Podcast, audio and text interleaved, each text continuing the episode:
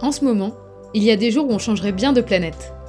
Si c'est aussi ce que vous vous dites, embarquez avec moi dans le caudron Simon F. Andry de Saint-Exupéry, histoire d'aller faire un coucou à votre part d'enfance. Mais est-ce bien les enfants que le pilote humaniste a voulu apprivoiser avec son récit? C'est la grande question que se pose le musée des Arts Déco, MAD pour les intimes, jusqu'au 26 juin prochain. En effet, dans le monde encore en guerre dans lequel est publié le récit, les commissaires de cette excellente exposition s'interrogent.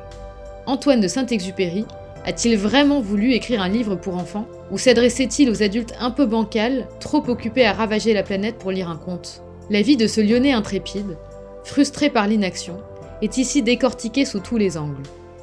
Écrivain, il l'a toujours été, en témoignent de nombreuses lettres échangées avec le reste de sa famille. Des talents littéraires, nourris par ses très nombreux voyages autour du monde, qui donneront des livres comme Vol de nuit, prix Femina en 1931.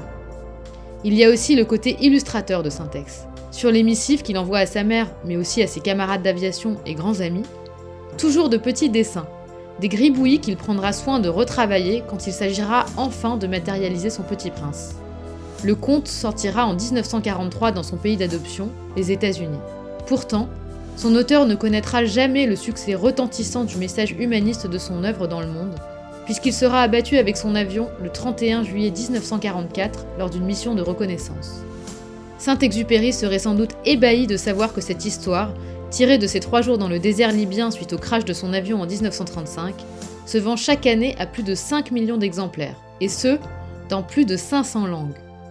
Il serait peut-être un tout petit peu plus estomaqué de voir que beaucoup d'adultes de cette planète n'ont pas retenu le message. En attendant, L'exposition est bondée et je slalom entre des enfants qui se prennent pour des comètes et leurs parents un peu dans la lune. Et ça, c'est déjà bon signe.